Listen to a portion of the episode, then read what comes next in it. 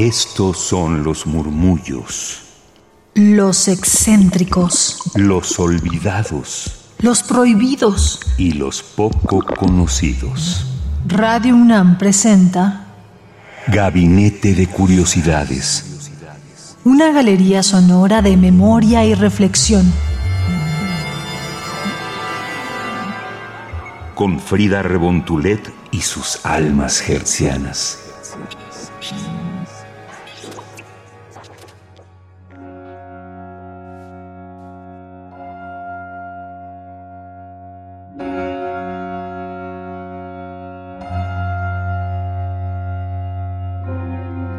Tal? Sean bienvenidas, bienvenidos, bienvenides a Gabinete de Curiosidades a través de Radio UNAM en el 96.1 de FM. Recuerden que nos pueden sintonizar también por internet en radiopodcast.unam.mx o en la señal enlazada en vivo en radio.unam.mx. Estamos en esta ocasión con Deco Herrera Contreras. Bienvenida, ¿cómo estás? Hola, ¿qué tal? Buenos días, ¿qué tal? Tardes ya. Sí, bueno, para la hora en que estamos acá, si son tardes, muy buen fin de semana, pero si ya es en un tiempo diferente del espacio y tiempo, pues en la hora que ustedes días, quieran. Ayer, hola, ¿qué tal? en las madrugadas. Madrugadas, incluso. bonita, bonito insomnio.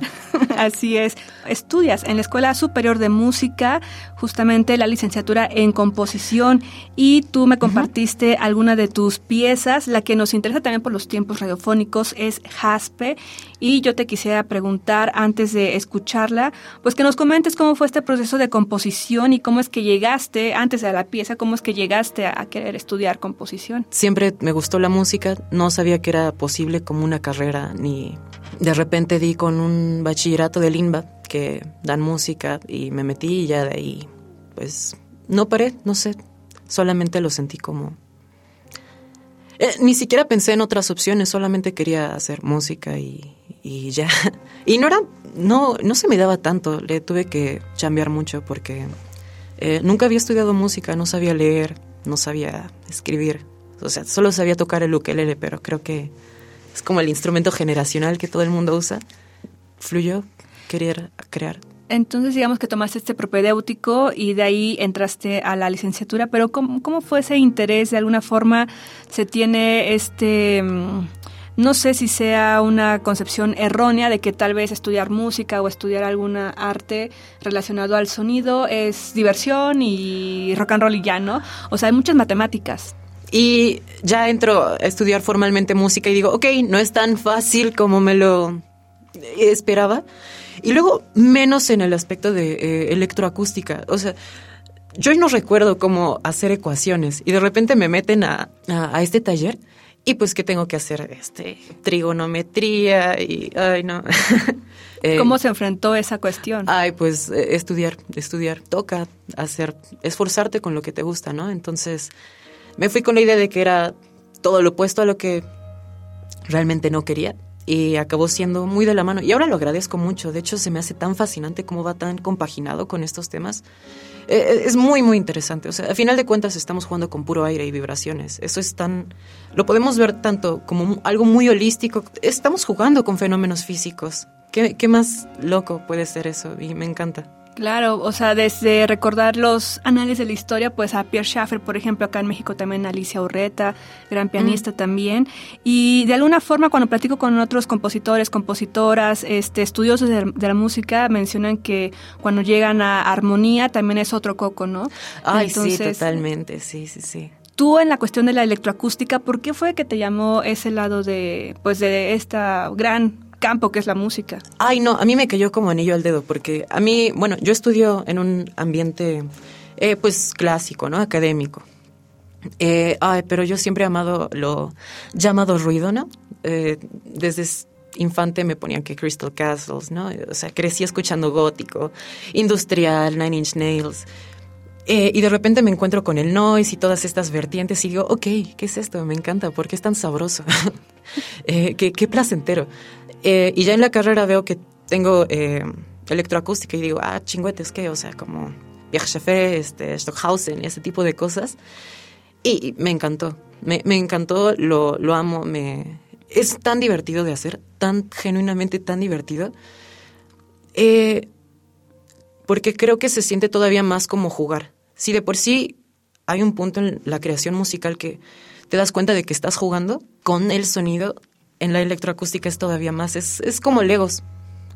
Legos todavía más abstractos y sin textura. Está, es muy divertido, muy divertido. Y sin embargo, también hay esa forma de pensarlo que que solo es eso, como un desorden, pero realmente la música de este tipo es un desorden, o sea, hay algo pensado, ¿no? O sea, dentro de la electroacústica se puede decir también que es programática. Sí, sí, no, totalmente. Creo que ahí depende del contexto. O sea, puedes tener algo totalmente aleatorio.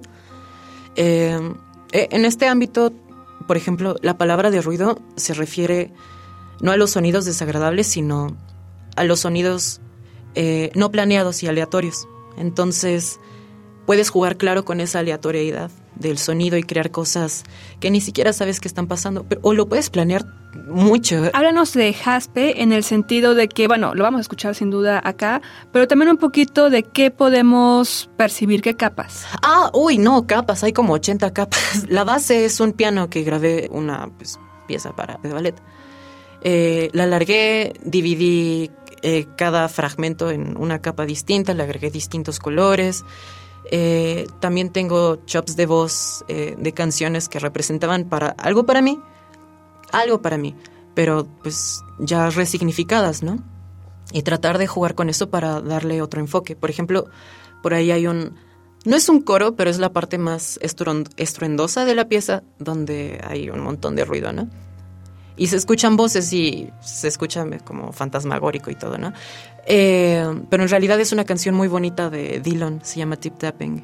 Y pues fue jugar con eso para em, quitarle la alegría, tal vez. Tengo hielo rompiéndose, tengo grava, tengo cosas arrastrándose, tengo fluidos, tengo eh, golpes sobre cualquier cosa que pudiera percutir y encontrar en mi camino.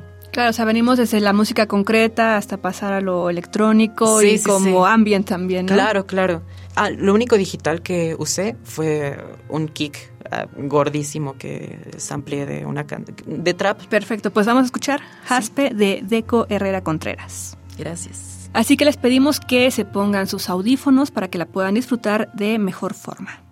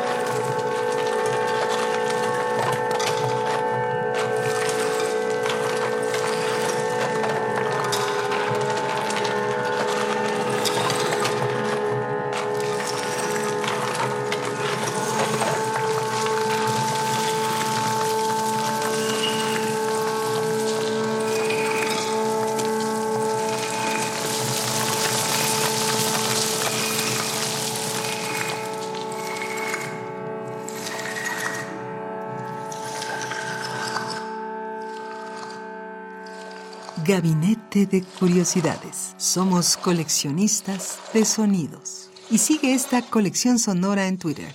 Gabinete C-Bajo. Radio UNAM. Experiencia sonora.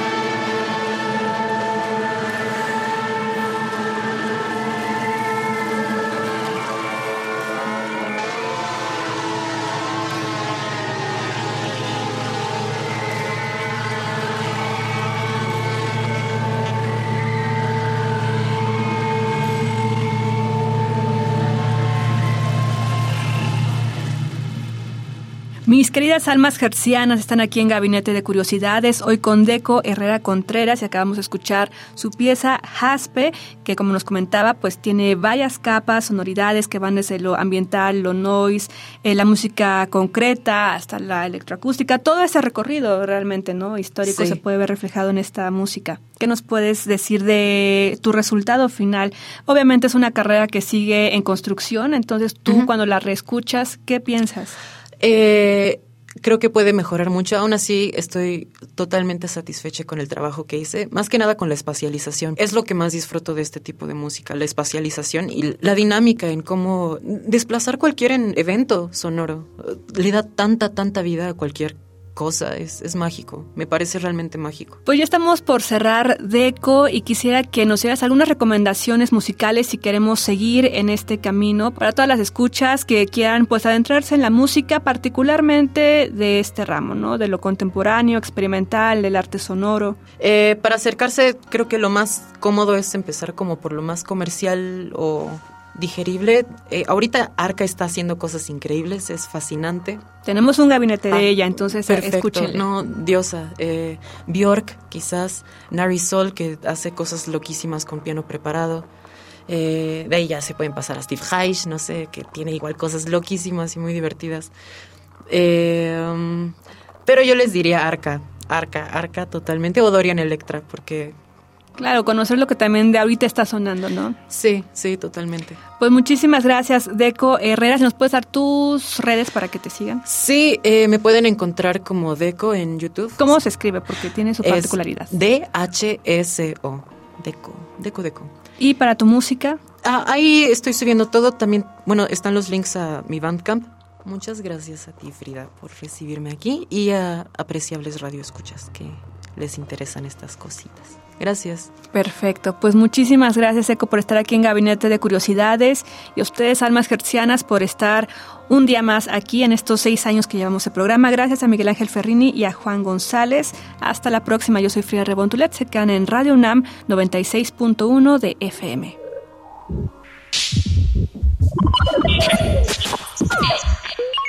Estas fueron las sombras del tiempo sónico. Radio UNAM presentó Gabinete de Curiosidades. Refugio de experimentación, memoria y diversidad sonora. Dispara tu curiosidad en la próxima emisión.